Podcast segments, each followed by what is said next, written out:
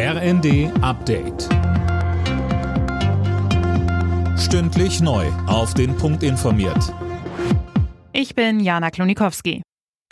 Die Lufthansa hat die erneute Streikankündigung von Verdi als unverhältnismäßig kritisiert. Die Gewerkschaft ruft die Bodenbeschäftigten der Airline an mehreren Flughäfen zum Warnstreik auf, und zwar gut einen Tag lang ab Dienstag früh.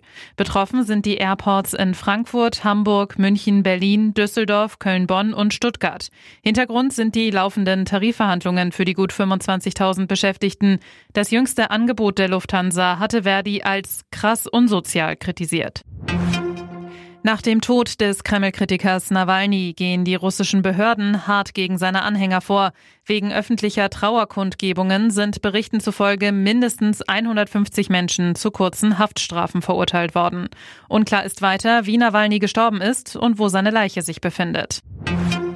Die deutschen Unternehmen brauchen das Wachstumschancengesetz jetzt. Das fordern mehrere Wirtschaftsverbände. In einem Brandbrief wenden sie sich an die Länderchefs, denn die blockieren das Gesetz bisher im Bundesrat. Silas Quering. Es stehe nicht weniger auf dem Spiel als die Rettung des deutschen Mittelstands, heißt es in dem Brief. Politische Spielchen dürften dieses so wichtige Signal nicht verschleppen.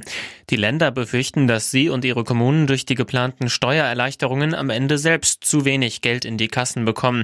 Die unionsgeführten Länder haben aber angekündigt, zustimmen zu wollen, wenn der Bund die geplante Abschaffung der Agrardieselsubventionen ganz zurücknimmt. FC Bayern taumelt weiter. In der Fußball-Bundesliga gab es beim VfL Bochum eine 2 zu 3 Niederlage. Es war die dritte Pflichtspielpleite in Folge. Die Bayern liegen nun schon acht Punkte hinter Tabellenführer Leverkusen.